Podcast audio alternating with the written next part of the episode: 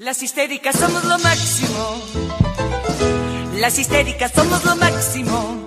Ya estás en la lata con Carla Fulgensi. Si quieres recibirla vía WhatsApp, más 54 02901 63 1330.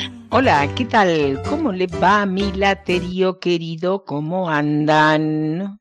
Se los quiere por acá, ¿eh? Todo bien por este lado y qué linda esta primaverita invernal que estamos teniendo. ¿Cómo se disfrutan los días así?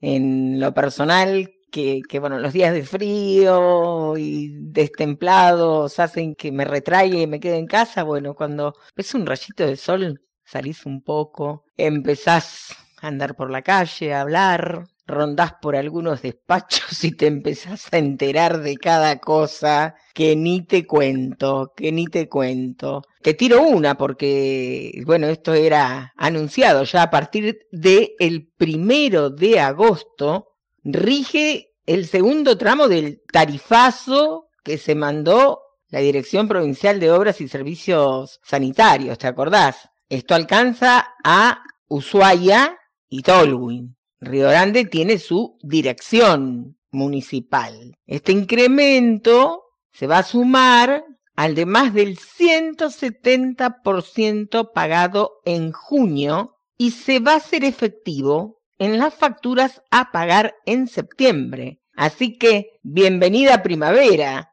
Dice que no es carnaval y que acá no andás con pomo, porque si no sabes cuánto te vendría de agua.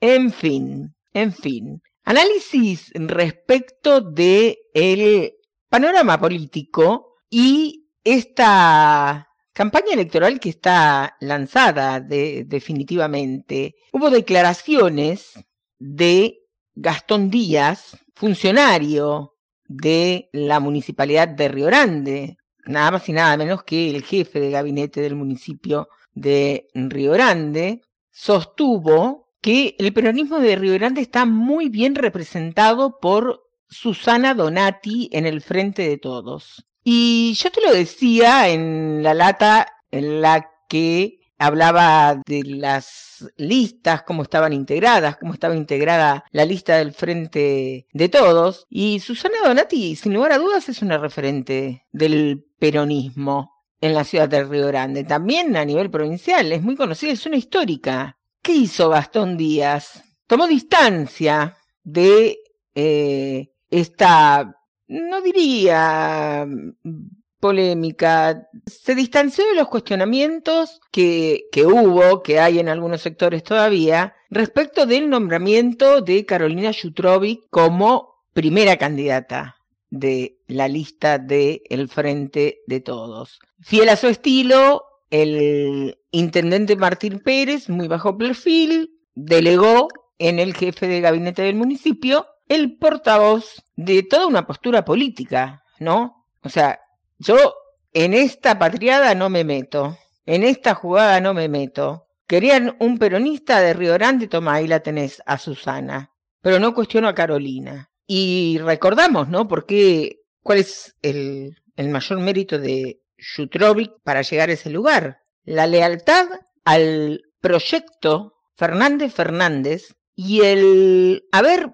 dado quórum y en definitiva haber votado todos los proyectos. Y este es el plus más fuerte que llevó a los dirigentes, básicamente al intendente Walter Boto, a aportar su nombre para ponerla como primera candidata en la lista de diputados. La lealtad al proyecto.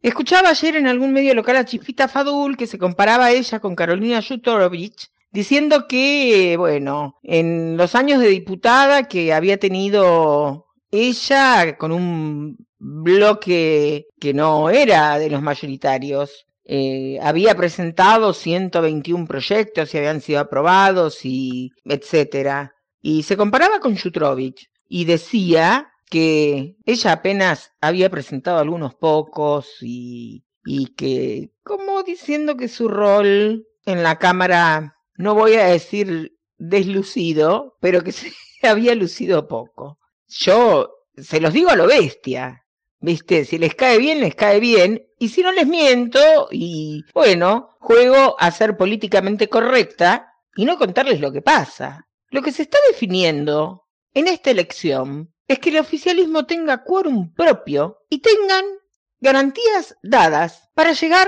al 2023 y seguir ejecutando el plan de gobierno que tienen en agenda. Por tanto, están buscando estas pocas bancas, porque no son tantas, que les hacen falta para llegar a ese quórum propio. Por ventura cree alguno de ustedes y no seamos pelotudos en esto. Que alguien se pone a contar que si yo metí 120 eh, proyectos y vos metiste 3 y vos 4. No, hermano. Ahí se cuentan los votos, no los proyectos. Una cosa es la realidad que tenemos y otra la que queremos.